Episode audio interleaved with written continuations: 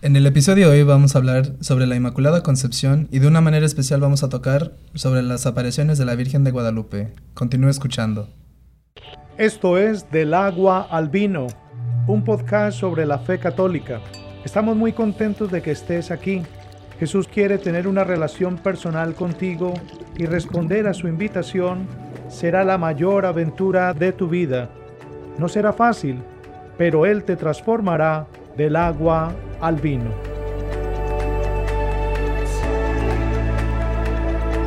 Bienvenidos al podcast del agua al vino. El día de hoy está Emanuel, mi nombre es Esmeralda y hoy nos acompaña el padre Raimundo García. García. Para servir a usted y a Dios. Y a Dios. Amén. El día de hoy vamos a comenzar el episodio con una oración que el padre Raimundo nos trajo. La oración es la oración de San... Ay, ¿Por qué tiene dos S? Juan Pablo II, Juan Pablo II. No sé por qué tiene dos S. pero- su santidad. Ah, debería saber. A María, a María de Guadalupe.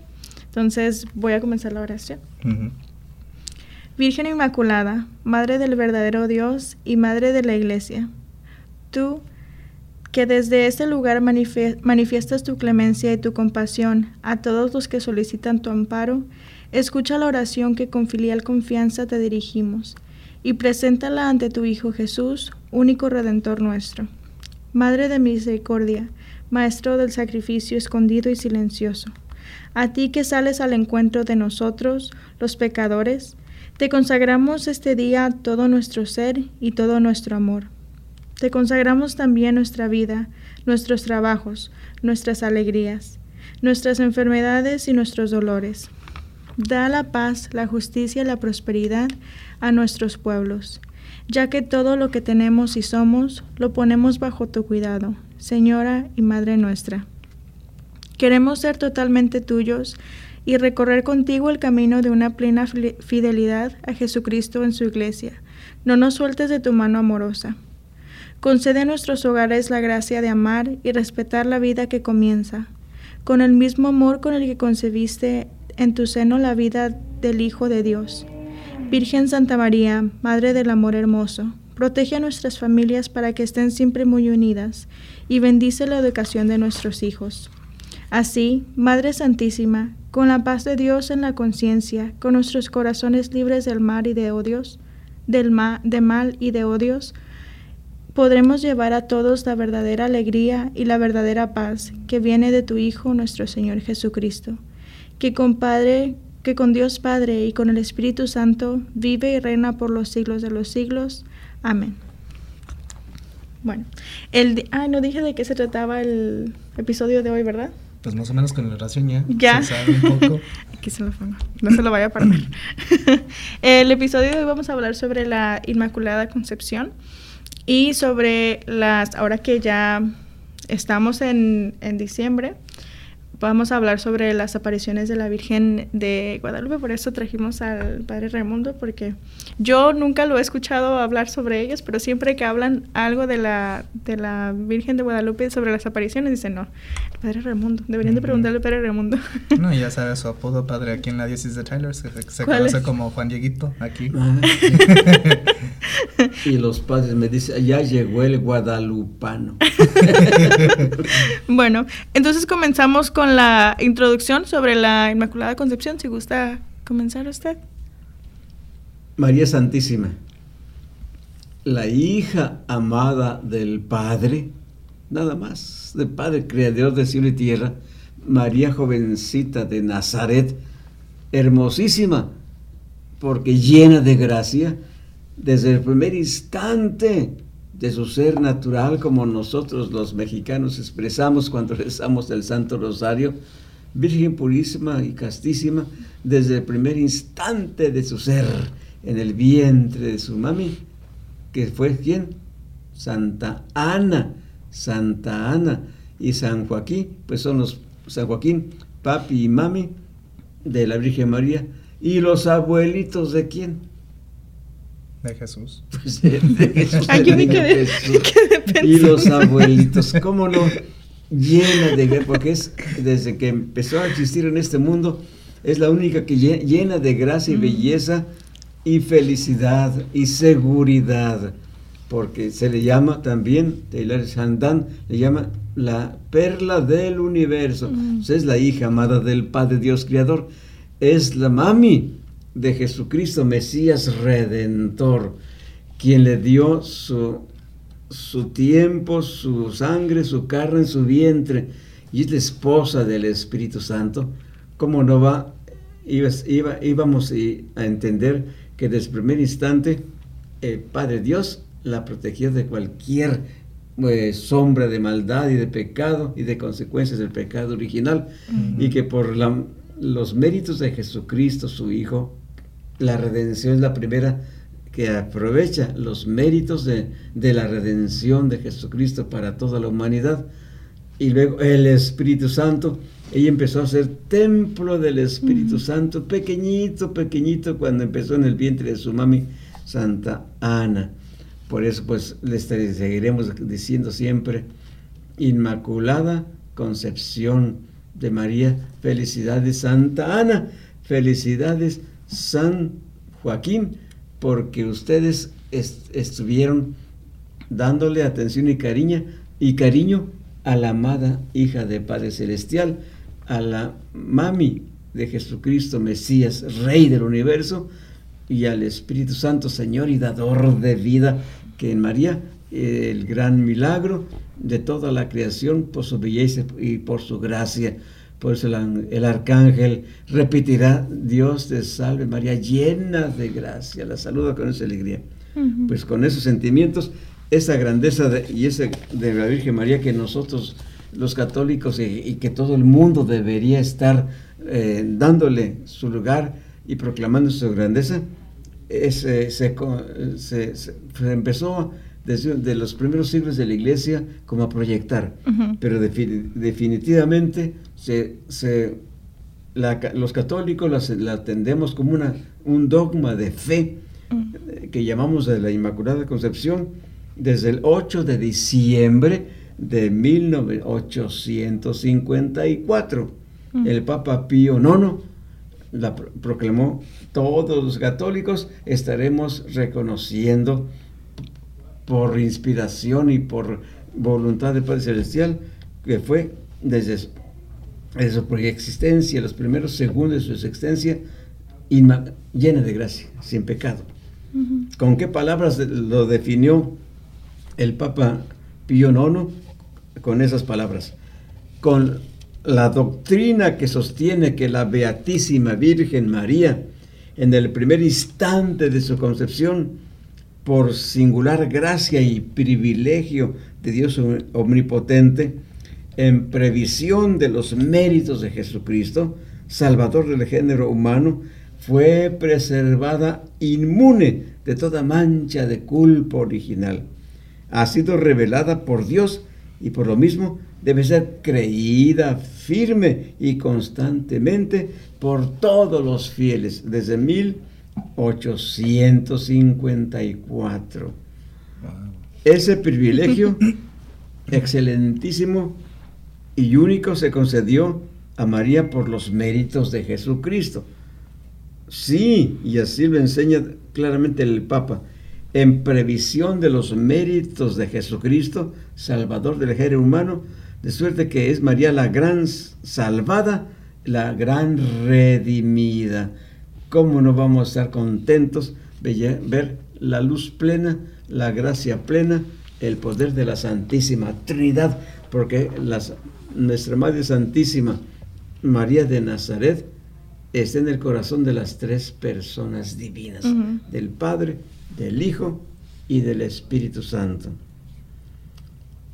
Eh, sería conveniente que ella, que la Madre de Dios fuera toda pura desde el principio, desde el principio, era conveniente que iba a ser, que la que iba a ser la Madre de Dios brillara con tal pureza que no pudiera imaginarse otra pureza mayor después de Dios. Qué grandeza de la, nuestra Madre Santísima. Confirmó alguna vez con sus palabras la Santísima Virgen María su concepción inmaculada, ella lo expresó alguna vez. Ella misma se dignó confirmar esta gran verdad con, su, con, con sus palabras. ¿En dónde lo hizo? En la, en la gruta de Mesaville, en Lourdes de Francia. ¿A quién habló ahí la Santísima Virgen? A una doncella del pueblo llamada Bernardita. ¿Qué le dijo la señora Santísima Virgen? Le dijo, la Santísima Virgen le dijo, yo soy la Inmaculada Concepción. ¿Cuándo dijo esas palabras la Santísima Virgen? El 25 de marzo de 1858, cuatro años después de la, de la definición dogmática del misterio. Ella lo dijo. En confirmación de la verdad de todo su mensaje, dejó en la gruta la fuente de las aguas milagrosas. ¿En qué fecha celebra, celebramos los cristianos católicos la fiesta de la Inmaculada Concepción? La fiesta que celebramos su Inmaculada Concepción es el 8 de diciembre, que llamamos Día de la Inmaculada Concepción de la Virgen María, de ese, gran privilegio que nos gozamos en decirle al mundo, y, a las estrellas. María es más grande que ustedes estrellas, más grandes que, eh, que, tú la luna, es el centro de belleza de toda la creación. Ah. Así lo quiso Dios Padre, así lo, lo, aceptó Jesucristo, por eso vivió en ella y así el Espíritu Santo. yo no sabía, de hecho, eh, nada más brevemente comentando, eh, que era, o sea, la, la celebración eh, de la Inmaculada Concepción es atada a las apariciones de Lourdes, no sabía ese detalle. Ahí así lo, expresó ella. Y luego yo soy la Inmaculada Concepción.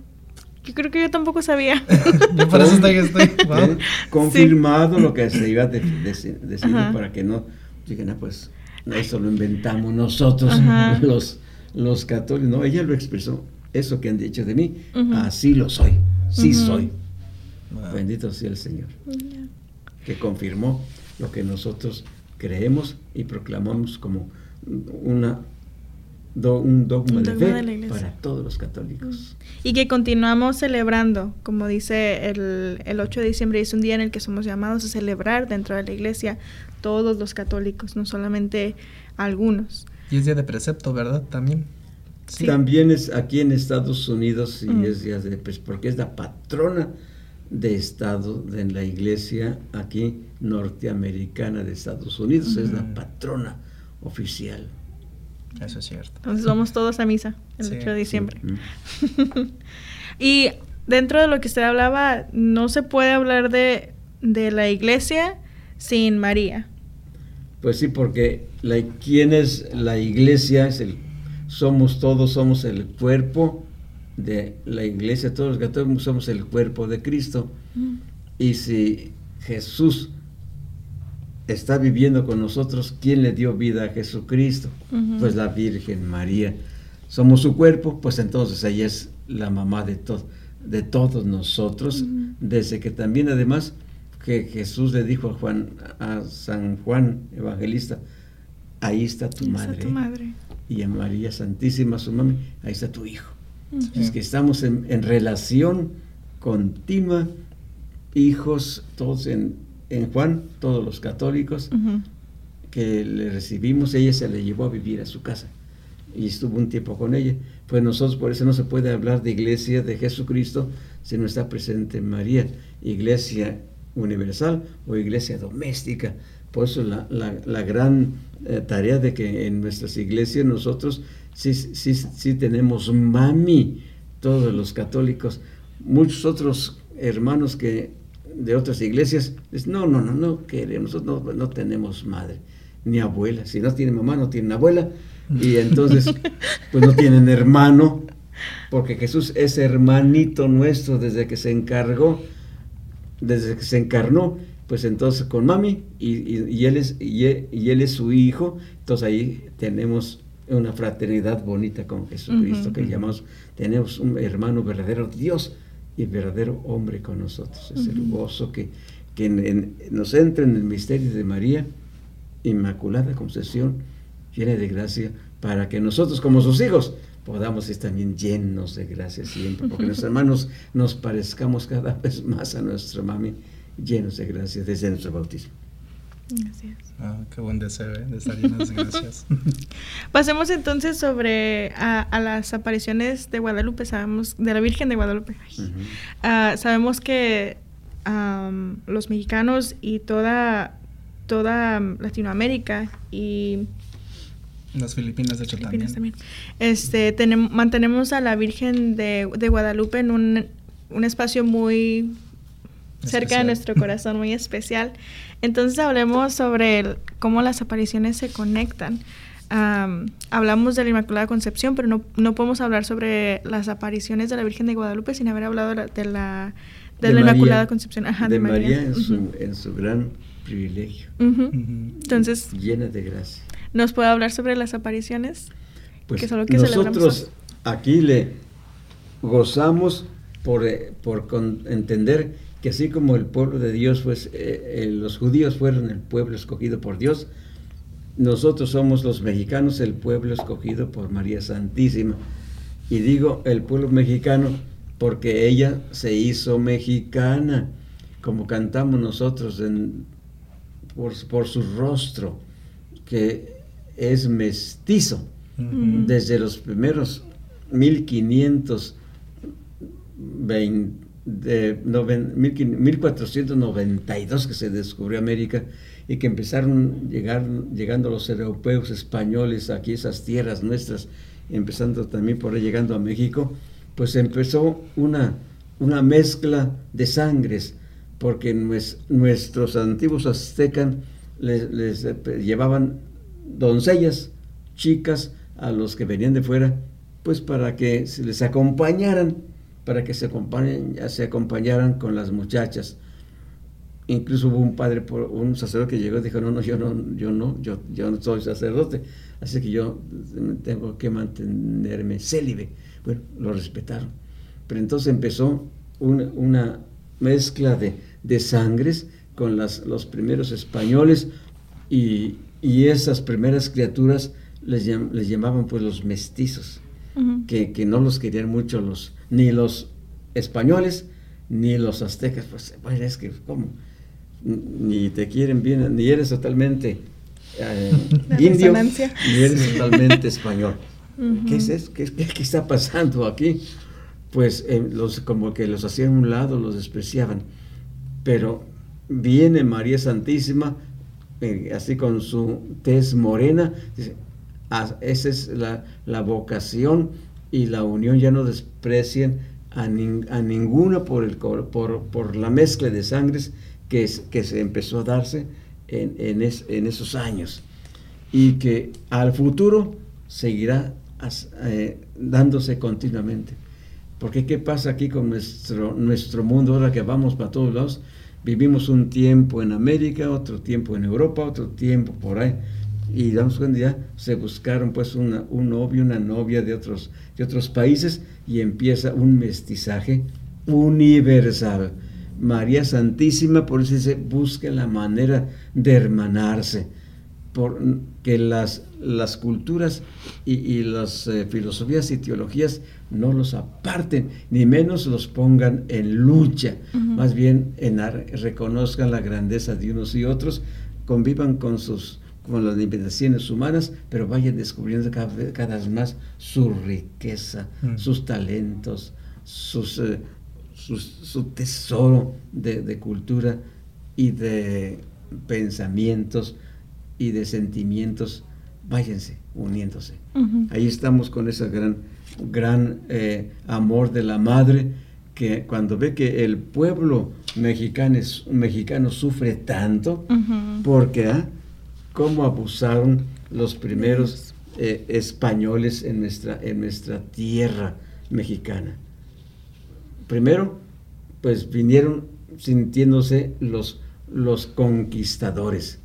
Y, y pensando como, nuestros indígenas andaban casi desnudos, decían, estos son como unas bestias.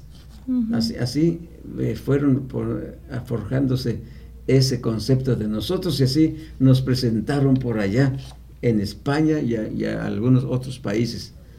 Eso no son casi, no son humanos. Pues entonces vamos a ver eh, qué van a estar, qué vamos a estar respetando sus, sus tradiciones, sus culturas. Les empezaron a, maltratar de tal manera, acabarlos por sus trabajos forzados, le trajeron enfermedades que no podían curarse, les eh, violaban a sus, a sus hijas, se llevaron, ah, invadieron sus tierras y quedó una pobreza.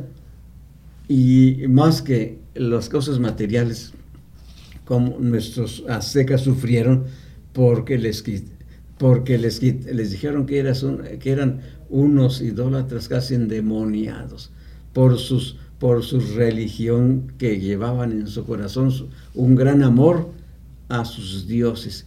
Si, si no daban honor y gloria al, Dios por quien se vive, es que, no lo conocían. Ellos, pero más que todos nosotros, que a veces no les damos ni tiempo, ni atención, ni cariño, ni lo mejor, ellos les daban lo mejor que tiene el, el, que tenemos en, en este mundo no las cosas materiales, sino corazones eh, vivos que los, que los quitaban y, los, eh, en los sacrificios humanos que hacían en sus templos, en sus pirámides, pues ahí los corazones a nuestro Dios para que siga, nuestro Dios Sol, para que siga iluminando y manteniendo la vida y el vigor de, la, toda la naturaleza. Eso lo vivieron y lo vieron los españoles que eran estos. No saben. Nos están haciendo una... ese, es, ese, crimen, esa es idolatría. Vamos a acabar con, esa, con esas costumbres y vamos a quitar sus templos. Entonces, por eso ellos se sintieron totalmente frustrados, porque dijeron, bueno, además que ellos nos ataquen, nuestros, nuestros dioses, nuestros dioses, dioses no nos defendieron, Así que perdieron todo. Su, frustración porque dijeron están, están equivocados, ahora tienen que aceptar al Dios que a quienes venimos a predicar, a este Dios que, ellos presentaban con una cruz, este, con, con, una evangelización de, que inició con la cruz, pero el asunto es que llegaban presentándose con la cruz y la espada, matando, matando, matando y diciendo, ahora sí, este es el Dios vivo, el Dios amoroso. Y dice, bueno, ¿cómo, cómo entendemos todo esto? si llegan matándonos y robándonos y, y, así, violando a nuestra gente, quitándonos el gusto de darle honor a nuestros dioses, pues María Santísima dice, ustedes es primeros católicos españoles que llegaron, yo vengo a defender a mi Hijo Jesucristo, porque están hablando de Jesucristo, porque lo presentan como el, que mata, el que destruye, el que no respeta. Miren, se presenta ella y dice, yo vengo a hablarles de Jesucristo, por el verdadero Dios por quien se, vive. Es que españoles, católicos, Cuidado con que sigan matando gente. Cuidado, ustedes también, aztecas, que sigan buscando matar más gente para ofrecerlos en sacrificio. Ya ya mi hijo se ofreció en sacrificio para salvación, ya su sangre para de todo, de, todo el mundo. Ofreció ya su cuerpo y su sangre, la sangre de la nueva alianza, para glorificar al Padre y salvar a toda, toda la creación. ya no es necesario más sacrificios de ese tipo de ustedes. que por eso viene en defensa de su hijo, que de la religión católica que predicaban los españoles, para que aquí empezara ya a, a florecer la fe. Pues ella dice, bueno, ustedes como que se han ido por, por caminos no, no adecuados ella trate como, como eh, modelo, estrella y modelo de evangelización con una pedagogía especial, en, sembrando y atendiendo y, escuchando a, los, a los más pobres. Porque la evangelización empezó por los pobres en la persona de San Juan Diego, que dijo, yo no soy nadie, yo soy nada más una escalerilla, una, soy un ojito, ahora que estamos en, en el otoño que sabemos que caen las hojas y hay un montón de hojas por ahí que vuelan. Yo soy, yo soy, ¿por qué me tienes tanto cariño? ¿Por qué? Hijito mío, Juan Dieguito, mi muchachito, que yo quiero darte atención y cariño, y, pero quiero también darte una, de, una misión. Una misión para que tú te encargues de que no solamente yo a ti te trate con cariño, sino a todos los que me miren, a todos los que me invoquen, empezando por los obispos, los sacerdotes, las religiosas y todos los, que vivan en este, en, esta, en este país y los que vengan por aquí, donde voy yo quiero que me tengan una casita donde yo pueda recibirlos a todos como una padre, una madre amorosa.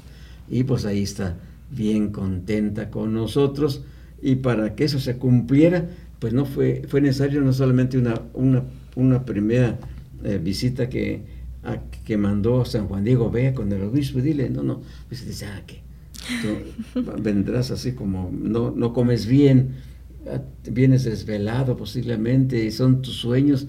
No, ella, la, señora, me mandó contigo, yo la veo, yo platico con ella ella me, dijo que viniera contigo y que le traje y llevara una respuesta. entonces, ve, dile que, que yo no, no te voy a hacer caso hasta que me mande qué? Una prueba. Una señal. A ver si es cierto. Pues entonces María, María Santísima, cuando ve, que pueblo San Juan Diego muy triste, ¿por qué vienes así tan apenado? Es que no me creen. Dice que soy, que soy un mentiroso. Ah, vaya. Dicen que, que, que, desmandes una señal de que en verdad si eres tú la que me manda, ¿quién eres tú? Yo le digo que es la verdad, como ella dijo, dices que soy la verdadera Virgen María, Madre, la Santa Virgen María, Madre del verdadero Dios por, quien se vive, para, que, que, soy yo la que te manda, la que estoy platicando contigo. Pues ahí va, pero aquí quiero una señal. Bueno, pues ve, eh, ve al, al sube para mandarle la señal sube al cerrito y corta muchas flores. Ay, señora, pero si no es tiempo de este flores. Tiempo.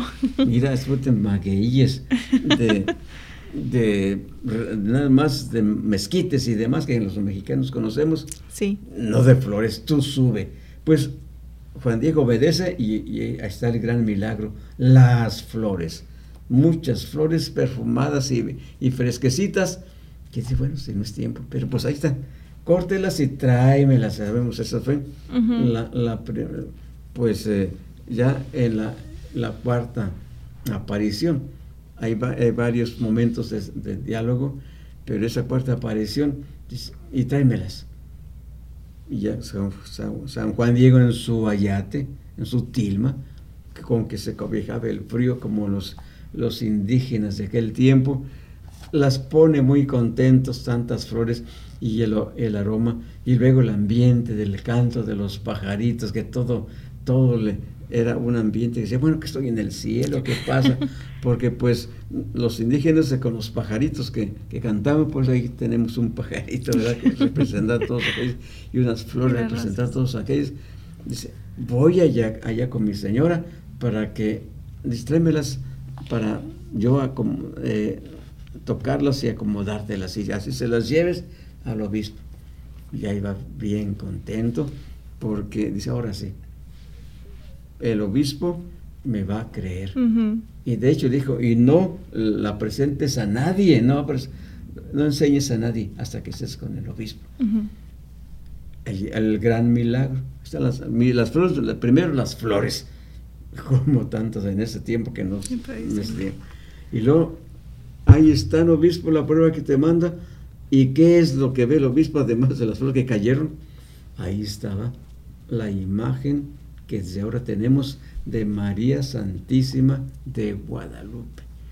Y que continúa y que está todavía con nosotros después de tantos años. Y que en 500 años, faltan 10 años para que sean 500, porque fue 1531 y estamos en el 2021. 21. Faltan 10 años porque seamos 2031, pero digamos 500 años presente con nosotros. Así es que muy bien tendremos que decir nosotros, pues ¿dónde vive la Madre del Cielo? Porque sabemos que así como fue la Inmaculada Concepción y, y, proclamamos que vivió un, aquí como unos 55 años en esa tierra, en Nazaret, allá por esos rumbos, pero llegó el momento que su hijo se la lleva en cuerpo y al, cielo. Ahí y allá, allá, vive en el cielo con, con un cuerpo totalmente distinto, un cuerpo como, como el de Jesucristo su Hijo, totalmente inmaterial, pero que, se hace, que puede hacerse presente y que se puede hacerse visible, lo, se puede mirar como, lo han, como la vieron en Fátima los pastorcitos, como la vieron Bernadette en Lourdes, como la vieron otros eh, allá en Francia en, los, en la Salet, y como la vimos, y hablando, y hablando diferentes idiomas. Pero ¿cómo es? ¿Dónde estudió? ¿Dónde se graduó? Que tantos, tantos, idiomas. Pues ella, llena del Espíritu Santo, sabe todo.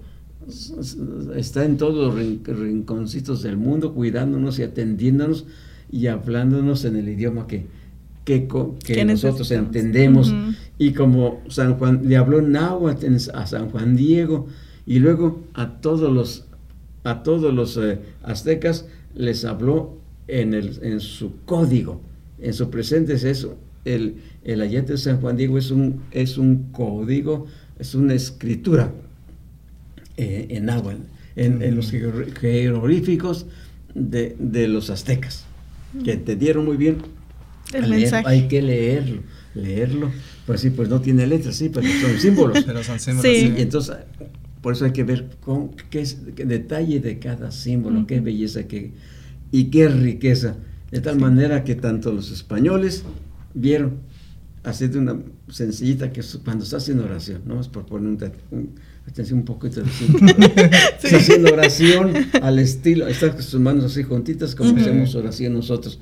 Eso lo hacían así los españoles. Bueno, y lo seguimos haciendo, contamos las manos.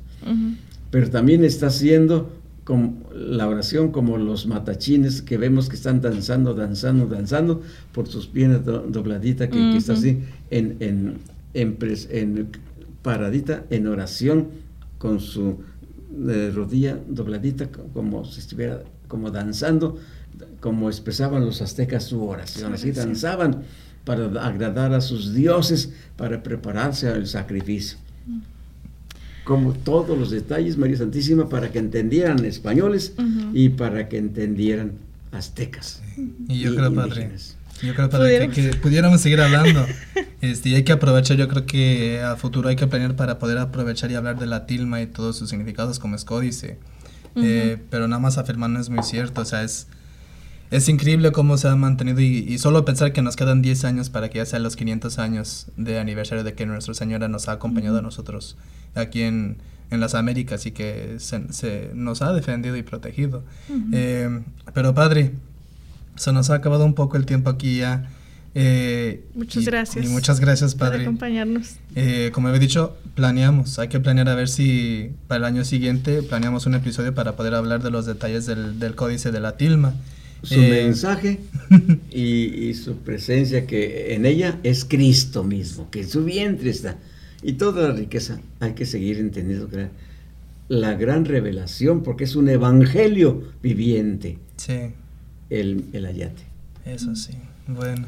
Concluimos con la oración sí. a, San Juan Diego. Ah, ahí la tiene. Yo la, tenemos aquí, pero si usted alcanza a leer allá mejor. Sí. Sí, ok. Bueno, entonces, si gusta comenzar. Querido San Juan Diego, en el Tepeyac Nuestra Señora te dijo, soy tu madre, que no estás bajo mi protección. ¿Por qué tienes miedo? si estás bajo mi manto y en mis brazos, En tu humildad eres completamente necesario en el plan de Dios. Con toda confianza enfrentaste a los dudoso obispo Zumárraga, presentándole rosas que milagrosamente crecieron en la ladera. Maravillosamente, la imagen de la Virgen apareció en la tilma. Por tu fe, el Evangelio de nuestro Señor se propagó por medio de la imagen de María y mucha gente llegó a creer en él. Tu devoción sigue viviendo con la gente de México, las Américas y el mundo entero. Oh San Juan Diego, ora por mí, por favor. Que, todos los incrédulos y que rechazan a Jesucristo aceptemos a, Cristo, al Hijo de María Santísima, que nos vino a entregar. Que Nuestra Señora de Guadalupe, Madre del Dios verdadero, traiga a toda persona a Jesús, su Hijo, por medio de Cristo nuestro Señor. Amén. La guadalupana, la guadalupana, la guadalupana, bajo al Tepeyac. Gracias, Padre. Gracias, Padre. En el segmento de hoy vamos a tener a Nick, vamos a tener que Nick prevé una delicia mexicana muy especial, eh, que son las tunas. Eh, de hecho hoy nos va a acompañar también el Padre Raimundo eh, en probar para que Nick pueda probar lo que son estos manjares del desierto que se llaman otra vez tunas.